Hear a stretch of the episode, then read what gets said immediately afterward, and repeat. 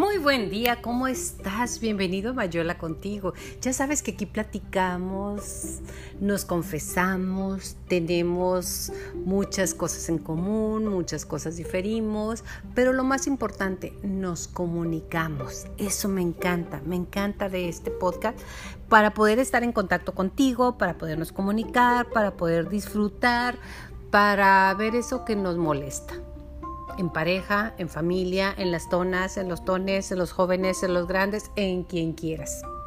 ¿Te ha pasado y creo que es uno de los problemas más serios que tienen las parejas en este momento? Adivina cuál. Sí, ese. Que tu pareja nomás no deja el celular ni a sol ni a sombra. O con mi caso, el que fue mi pareja tenía dos celulares y los dos los traía y los dos estaban cargados de todo lo que te puedas imaginar. Entonces es una realidad que muchas de las compañeras y amigas con las que hablo me dicen, es que, es que me da coraje, en realidad me da mucho coraje que mi marido entra al baño con el teléfono. ¿Y te has visto que tú también entras al baño con el teléfono?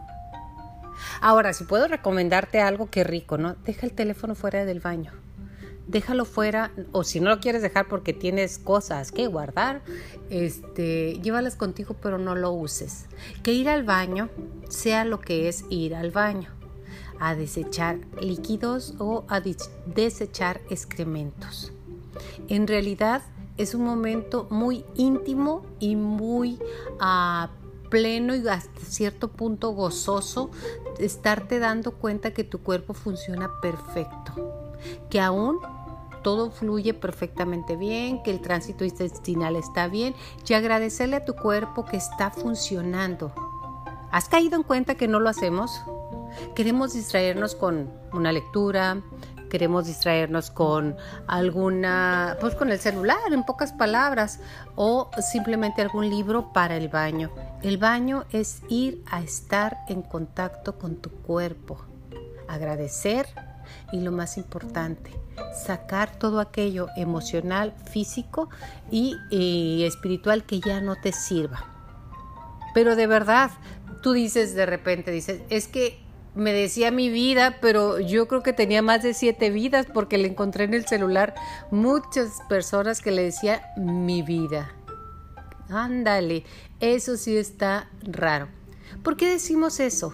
¿O por qué lo dicen? Pues porque no están seguros ni de su sexualidad ni de su capacidad de mantener a una mujer interesada. Necesitan varias por la superficie, que estén cerca pero no tan cerca, lejos pero no tan lejos, mantener a la gente enganchada. Y yo creo que ahí no se vale. No se vale que hagamos eso con las personas que están del otro lado. Ahora, Usos y costumbres, pues muchísimas, ¿verdad? Definitivamente muchos usos, muchas costumbres, mucha gente este, dice es la modernidad y aquellas que somos tonas dicen no, estás fuera. Pero aún dentro de la modernidad, yo creo que a tu pareja y a ti ¿Te gusta que te miren a los ojos? ¿Te gusta que cuando estemos eh, a la mesa o platicando, realmente pongamos atención? Y no digamos como yo digo, ¿verdad? Sí te estoy poniendo atención, pero tengo que contestar un mensaje. Eso, eso quiere decir que no te está poniendo atención ni estás entregando la atención. Entonces, la mayoría de las parejas se, basan en tres puntos. Uno es obviamente lo sexual, otro es el ágape, que es cuando estamos a gusto, eh, que nos abrazamos, que estamos compaginados, y la amistad. Mientras estos tres puntos de tu relación, de tu vida, estén sustentados, realmente no vas a tener problema porque sí, hay va y, bien, va, y vienes, va y vienes de la vida, esa es la palabra.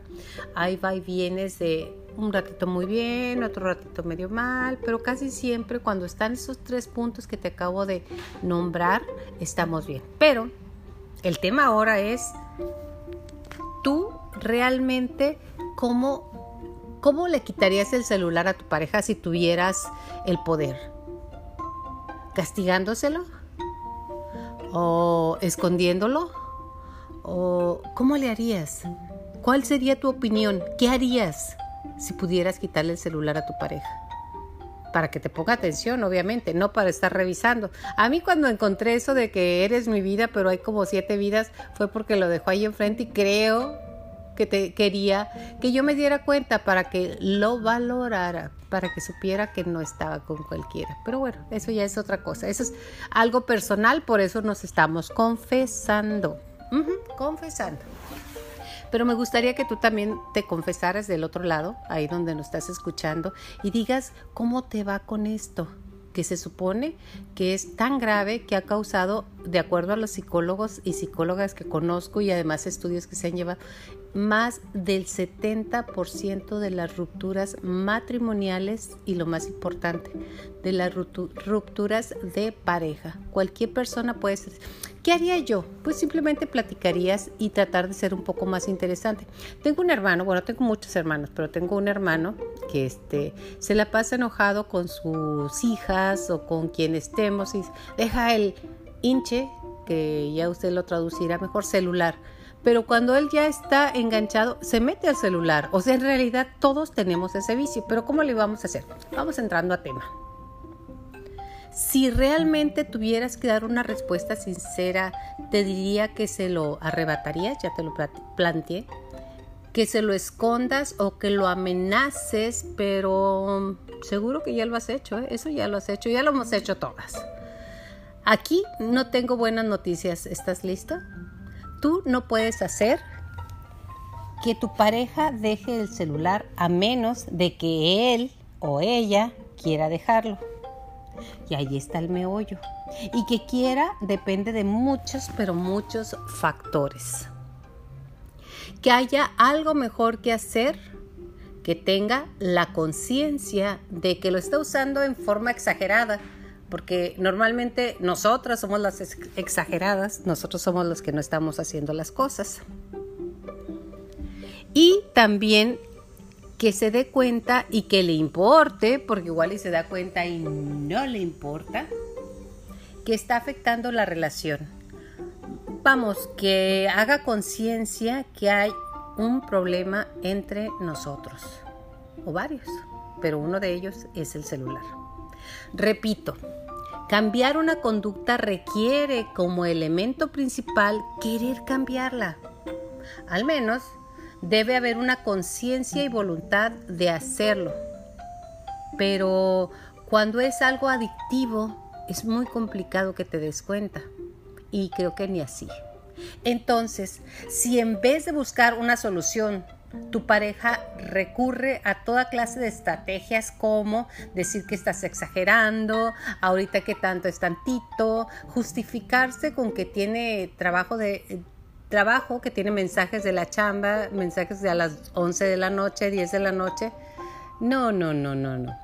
Hay una serie que a mí me encanta en la cual eh, trabaja magistral, bueno, trabajan muchos, pero especialmente Héctor Suárez Gómez que lleva una doble vida, como mucha gente lo hemos vivido o lo han vivido.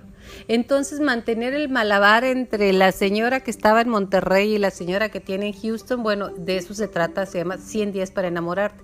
Si la puedes encontrar, está en la plataforma de Netflix, Netflix este, búscala, es, es interesante porque ahí se marcan las dinámicas de las parejas que, tienen conflictos en diferentes áreas y una de ellas es el celular porque encuentran mensajes de cada cosa, que cada cosa, que cada cosa. Entonces, en vez de, buscar una solución, se puede ver si la otra persona cae en cuenta, al igual que tú, ¿eh? o sea, aquí no nada más estamos hablando de la otra persona, que tienes un problema. Para, para esto necesitamos, si no puedes hacerlo tú, ayuda de los 10 eh, pasos de los alcohólicos anónimos. A mí me encanta, ¿eh? El solo por hoy es la cosa más fantástica para empezar a cambiar hábitos. Solo por hoy no entro al baño con el celular. Solo por hoy cuando esté en la cena o en la comida con mi familia no voy a poner el celular ni los mensajes aunque sea urgente. ¿Qué es urgente y qué es indispensable? Lo urgente es una enfermedad o algo. Lo indispensable es porque tú te quieres sentir bien. En una de estas te dice tu pareja, ese es tu problema, no el mío. Eso me lo decían cada rato. Es tu problema. Y la verdad tiene razón. Tú tienes un problema cuando descubres que estás con alguien que no controla sus impulsos ni tiene respeto y empatía por alguien que en teoría dice amar. Una cosa es los dichos y otra cosa son los hechos. Por favor, si puedes, fíjate más en los hechos que en lo que te dicen. Porque del dicho al hecho hay mucho trecho. Y tú sabes que yo siempre he dicho que los, los ah, dichos son pequeños evangelios. No te creas lo que te dice, créete lo que demuestra. Funciona, de verdad funciona. Ha funcionado y funcionará esto. ¿Por qué? Porque muchas veces dicen, no, son dichos antiguos y son dichos que no están, no, no están puestos. Créeme que sí, ¿eh? Siempre fíjate en lo que te hace, en lo que hace por ti, por la relación, más que en lo que te dice, porque lo que te dice en el cielo, la tierra y las estrellas, no siempre, no siempre es verdad. Tú tienes un problema cuando descubres que estás con alguien que no controla nada, ni siquiera un impulso tan pequeño como es, como ese. Y créeme que si falta ah, de respeto es el celular, te va a faltar el respeto en muchas cosas más. Y como tú no eres su mamá para educarlo, a mí me decía uno de mis hijos, porque no los dejaba prender televisión en las mañanas antes de irse al colegio. Entonces me decía uno de mis hijos, me decía, ¿y mi papá por qué se pone la televisión? Porque tu papá no es mi hijo. Así tú eres mi hijo y a ti te estoy educando. Nos convertimos de repente en la mamá de nuestras parejas y queremos que obedezcan como hacemos con nuestros hijos. Y no, no eres su mamá ni su papá. No lo puedes castigar, más bien debes decirle y comunicar lo que sientes. Y algo así yo te sugiero. Últimamente siento que no compartimos tiempo como antes. Sé que tenemos distracciones y ocupaciones, pero he visto que pasas más tiempo en el celular que antes. Entiendo que son cosas que quieres hacer o ver, pero me gustaría que pudiéramos dedicarnos un rato al día a ti y a mí. A veces, cuando estás así, siento que me ignoras y esa es tu intención. A lo mejor no, pero así me siento. Yo te ofrezco también tener distracciones, hacer cosas acordes juntos, así juntos. Porque fíjate, si te comportas como mamá o como su papá, lo único que va a pasar es que no va a querer tener intimidad contigo. Porque a quién le gusta acostarse con su mamá o con su papá, tener sexo con mamá o papá, a nadie. Y eso crea un gran vacío. ¿Es garantía de que así vamos a dejar el celular? Obvio, no, claro que no. Pero al menos no hay duda de que le dijiste tu sentir y le hiciste una petición concreta, clara y concisa. Es decir, ya no puede alegar que no sabía, no pensé que te fuera a molestar tanto ay, tienes un problema de inseguridad, porque a ti es la que te molesta y estás pensando que si le digo mi vida, yo a todas les digo mi vida, porque es mi compañera y les pongo ahí en el Face te amo. Y claro que ponía te amo, te amo, pero en realidad no se amaba ni a sí mismo. Entonces, bueno, pero esa es otra cosa. Pero regañar al otro no funciona porque creas más tensión y resistencia. Lo mismo pasa cuando uno quiere poner reglas. Funciona muy bien si los otros o los demás quieren. Si eres tú quien impone la regla, aunque el otro te diga que está de acuerdo, verás que como un niño se esconde para usarlo. ¿Te ha pasado que están adentro del closet eh, usando el teléfono, recibiendo llamadas o cuando te duermes empiezan a textear con gente del otro lado del mundo? Porque siempre gente despierta y en todo el mundo a todas horas. Si eres tú quien impone la regla, debes de estar consciente de que tal vez no te vaya a hacer caso. Así es. Entonces la tarea no es convencerlos, sino ayudarlos a convencerse de que pasar tiempo en el celular no es bueno para el futuro de su relación, ni para la familia si es que la hay, y después ver cómo actúas en una consecuencia. A toda acción corresponde una reacción. Para no dejar ni una luz en el camino, veamos unas cuantas acciones que te podemos, aquí en Mayola contigo, recomendar. Ya lo dije anteriormente, pero lo voy a repetir porque va con los puntos. Dile tu sentir sin levantar la voz y sin regañar y sin decir, ya deja ese pinque celular, me tiene hasta la... Mm". Yo creo que a nadie nos gusta que nos hablen así. Entonces, en el pedir está el dar. Habla con tono de voz firme, sí, pero amable, que vea que hablas en serio.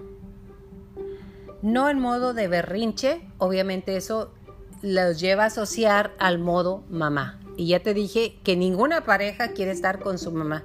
Y normalmente, acostarse, bueno, tener intimidad. Normalmente buscamos una pareja que se parezca a nuestro, en el caso de las, de las féminas, al papá y en el caso de los hombres, a mamá.